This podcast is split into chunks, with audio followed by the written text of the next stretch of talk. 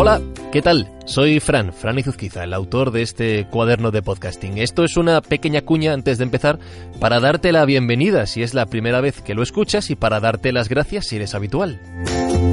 Y precisamente si eres habitual y te gusta este cuaderno de podcasting, permíteme que te recuerde que está disponible en formato libro, tanto en papel como libro electrónico. El título es El gran cuaderno de podcasting, así bien pretencioso, y está editado por Kailas. En el gran cuaderno de podcasting encontrarás todo lo que he ido aprendiendo y contando sobre este mundillo del podcast, pero en formato, bueno, tocable, que a la gente le gusta tomar notas, tachar, borronear, esto sí me interesa, lo subrayo, esto, me pongo aquí una marquita, un post-it, bueno, lo que quieras. El gran cuaderno de podcasting son casi 300 páginas de información que tienes disponible en tu librería habitual, en tu gran superficie más cercana, en Amazon tanto en papel como libro electrónico y por supuesto en todostuslibros.com y en la página de Kailas Editorial. Dicho todo esto, gracias por dedicarme tu tiempo y disfruta de esta página de Cuaderno de Podcasting. Cuaderno de Podcasting. Página 38. Cómo hacer un podcast de entrevistas.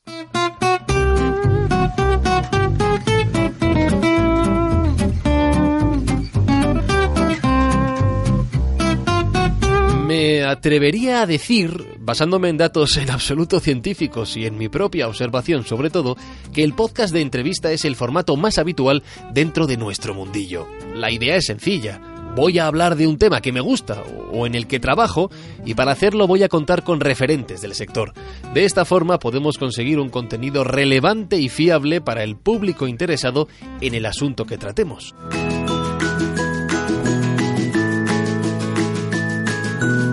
Una vez explicada la teoría, hasta aquí todo es muy sencillo. Lo más complicado, como siempre, es ponerse a hacerlo y conseguir que lo que funciona sobre el papel también lo haga en la vida real. Tenemos casos de podcast de formato entrevista que han conseguido muy buena repercusión y como muestra he contactado con dos personas que son ejemplo de ello y con las que trabajo habitualmente. Ellos son Javier Aznar, autor del Hotel Jorge Juan con Vanity Fair y Seagrams, y Hanna Fernández, creadora del podcast que lleva su nombre.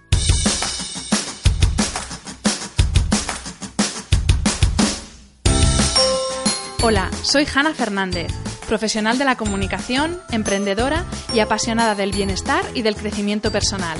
Bienvenidos a mi podcast. Le he preguntado a Hanna por el proceso que sigue al buscar a invitados para su podcast. Con la gente que ya conoce, lógicamente es muy sencillo. La duda que muchos podcasters tienen al empezar sus programas es cómo contactar con personas a las que no conocen de antemano. Básicamente esa puerta fría. Intento conseguir, si conozco a alguien que le puede conocer a esa, que puede conocer a esa persona, intento conseguir el contacto y si no, esa puerta fría a, bien por Instagram, bien por email y normalmente tengo muy buena, muy buena respuesta por parte de todas las personas. De hecho, os diré que tener un podcast es una buena excusa para hacer contactos. Os lo digo por experiencia, vaya. ¿Puedes poner un Chigrams tónica, por favor?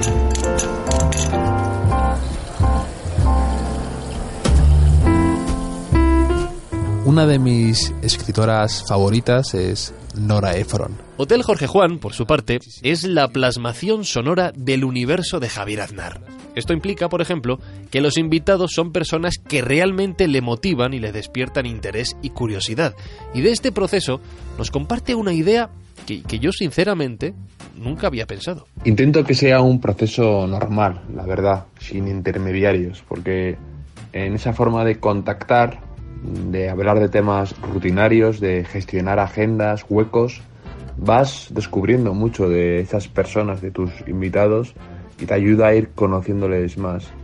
Te da mucha información que al principio no dirías que es la más útil, pero si te fijas sí que puedes detectar eh, detalles de su personalidad.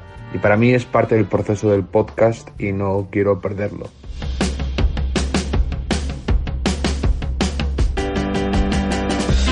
Siguiente duda muy habitual en el proceso de preparar una entrevista. ¿Hace falta escribir un guion? ¿Me tengo que preparar las preguntas? Sí que me preparo un guion. Evidentemente hay varios temas que quiero tocar, sí o sí, así que me los apunto. Pero... Pero como en grandes bloques. Porque si vas con algo muy estructurado, te restringe mucho. Me gusta que la conversación ondule y trace curvas como un río, ¿no?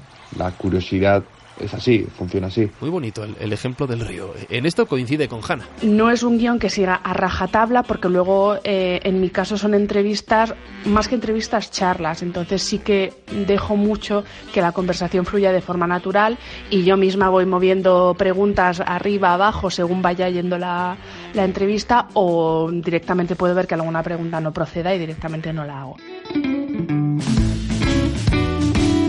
Ya hemos comentado en este cuaderno de podcasting muchas veces la cuestión de la confianza. La confianza entre el podcaster y el oyente que nos tiene que dedicar su tiempo. Pero para eso es importante generar también confianza entre entrevistado y entrevistador. Que nuestro invitado se sienta cómodo. Eh, ¿Cómo conseguimos eso? Lo mejor para romper el hielo, un copazo de Seagrams. Eh, bueno, eh, a mí es que las entrevistas siempre me cuestan, porque siempre me han costado, a uno y a otro lado tanto cuando he ido yo, cuando he sido el entrevistado, como cuando he sido el entrevistador. Porque soy tímido y siempre me ha parecido algo a veces intrusivas, ¿no? Como que quieres sacarle informaciones como si le estuvieras cacheando, ¿no? Nota a pie de página. Sí, se puede ser tímido y hacer un podcast.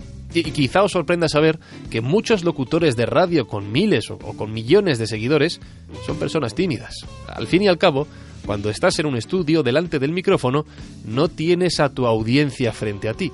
Eh, vuelvo a Javier. Lo mejor siempre para mí ha sido enfocarlo como una conversación, una charla, y que el invitado vea que estás al tanto de su vida y de lo que ha hecho, pero que no le quieres pedir explicaciones. Una charla entre amigos, podemos decir. Volvemos al asunto de la confianza, de la cercanía.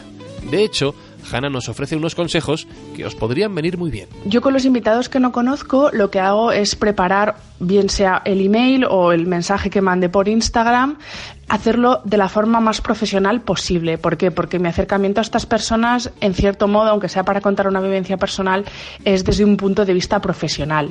Vaya, que me lo tengo que creer yo para que se lo crean los demás. Sobre todo les pongo las cosas muy fáciles. No les mando un primer mail diciéndoles te quiero entrevistar, luego otro mail diciéndoles cómo es el podcast. Mando un mail diciéndoles quién soy, dándoles ejemplos de episodios que tengan que ver con su temática, les explico cómo funciona la grabación, cuánto tiempo es, les mando por adelantado el cuestionario si lo necesitan y de esta forma en un primer mail tienen toda la información y yo creo que es uno de los motivos, aparte de porque les gusta el proyecto, por el que tengo muy buenas respuestas. Uy, creo que se ha escuchado por ahí a... No sé si se ha oído a Galleta. Sí, sí, sí, se ha oído, se ha oído. Os presento a Galleta, la perra de Hanna, con la que muchas veces, por cierto, comparte grabaciones. E, esto daría para otro tema que podemos dejar para más adelante, algo así como cómo grabar un podcast con un animal en casa.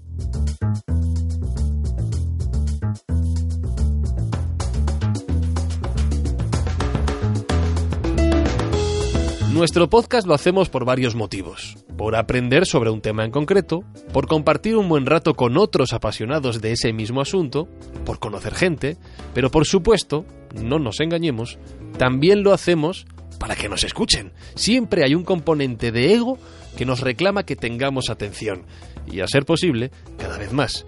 En este sentido, a todos los podcasters nos cruza un pensamiento en mente. Si invito a personas con muchos seguidores, obtendré más audiencia. Evidentemente esta tentación siempre está ahí porque al final una forma muy interesante para dar a conocer tu podcast es a través de redes sociales en perfiles o entrevistando perfiles que tengan muchos seguidores. ¿Pero esto realmente nos sirve? Sí, para tener más seguidores. Pero... Ciertamente el número de seguidores que uno puede aumentar por tener una persona X entrevistada tampoco es una cosa loca que digas me merece la pena. No, la verdad es que no. Yo creo que es un error enorme eh, la obsesión por los followers y pensar que si tú sigues su estela eh, te va a ir bien eh, y que te vas a aprovechar de esa dinámica. Que una persona tenga muchos followers a lo mejor quiere decir que le gusta a la gente ver lo que hace o, o verle su día a día. A la gente a lo mejor no le eh, satisface tanto una conversación con él porque ya eh, tiene bastante información suya por su canal directamente. En este punto, Javier y Hanna coinciden plenamente a partir de sus propias experiencias. Yo he tenido invitados sin redes sociales, totalmente eh, completos desconocidos para el gran público, por así decirlo. Y de hecho yo entrevisto a personas que ni siquiera están presentes en redes sociales. Y que han funcionado tanto o mejor que mucha gente con tropecientos mil followers, en cuanto a número de escuchas me refiero. En mi caso, no me interesa tanto el número de seguidores que tenga esa persona, sino el nivel de especialización o la historia tan interesante que tiene que contar esa persona. Lo mejor es, eh, de verdad, aunque suene a cliché, tratar a las personas como personas y no como palancas para conseguir más escuchas, más oyentes o que te van a revelar algo nunca oído.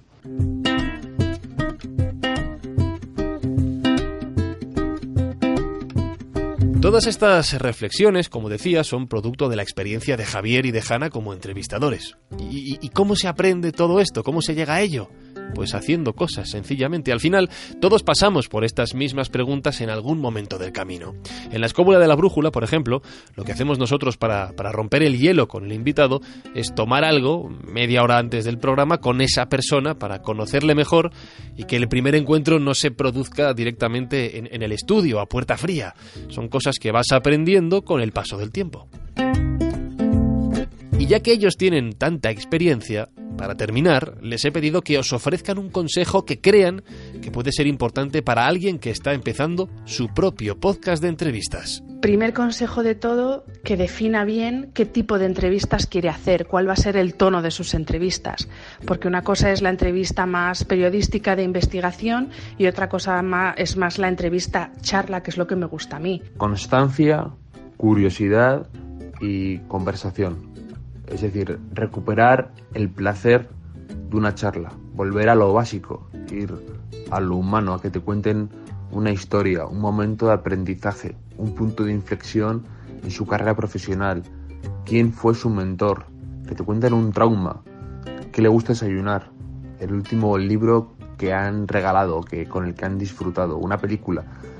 A mí me fascina eso y me fascina, me da igual si yo charlara con eh, Barack Obama que con mi amigo eh, con el que como todos los viernes. Eso me sigue fascinando y me sigue encantando y sigo aprendiendo muchísimo de eso, de eso y lo quiero mantener y por eso el podcast también nace de eso, del placer de una conversación tomando una copa con alguien, con alguien que te interesa, con alguien del que puedes aprender, con alguien que tiene cosas que contar, con alguien que se ha dado una bofetada y te quiere contar a ti que no te la des. Para eso está, en lo nuestro, este cuaderno de podcasting. Segundo consejo, si vas a elegir este formato entrevista más charla, más personal, aunque sea sobre un tema profesional, pero más personal, tienes que saber escuchar y tienes que estar muy atento a lo que está diciendo la otra persona. No hay nada peor, de verdad, que un entrevistador que pregunta algo que ya ha dicho antes el invitado. Quedas completamente vendido frente a él y frente a la audiencia, porque has demostrado que no le estabas escuchando.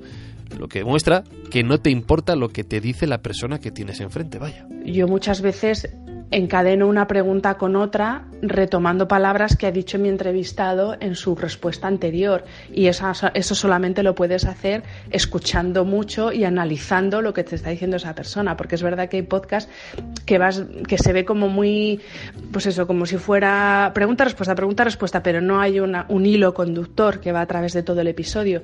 Y en mi caso por ejemplo para mis conversaciones creo que es fundamental que haya un hilo conductor que le da sentido a todo. Yo haciendo entrevistas eh, eh, siendo invitado a conversaciones, notaba que no podía ser yo mismo, que no me daba tiempo a romper el hielo en una conversación, que pasaban 10 minutos y me tenía que ir ya, y que siempre me quedaba nadando a la superficie de las conversaciones, que no podía ser yo mismo. Eh, entonces, eso el podcast me ha ayudado y yo reivindico un poco eso, eh, que a mí me sigue encantando escuchar a personas con una afinidad, que tienen una relación, escuchándole, escuchar hablarles y ya está, es tan sencillo como eso. No, a veces no hay que reinventar la rueda. Y aunque pueda parecer paradójico, es cierto. La clave para hacer buenas preguntas no es tanto saber hablar bien, sino saber escuchar correctamente. Ahí es donde un buen entrevistador es capaz de marcar la diferencia.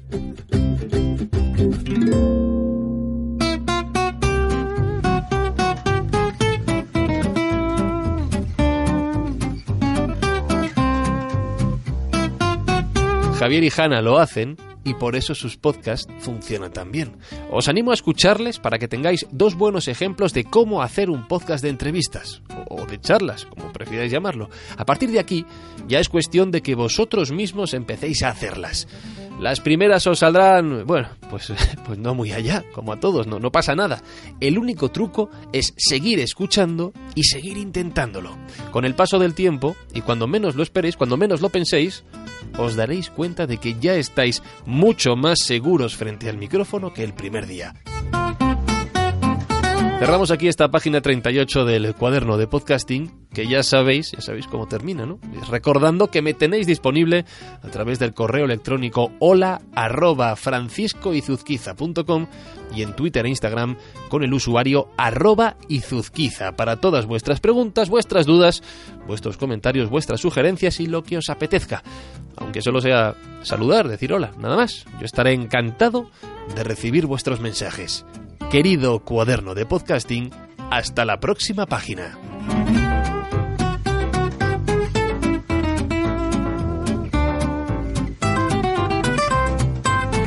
Y en el próximo episodio vamos a seguir sumando participantes a la mesa. Hemos hablado de podcast en solitario, ahora de podcast de entrevistas Así que lógicamente el siguiente paso es hablar del formato tertulia, otra de las formas más comunes de enfocar nuestro futuro podcast.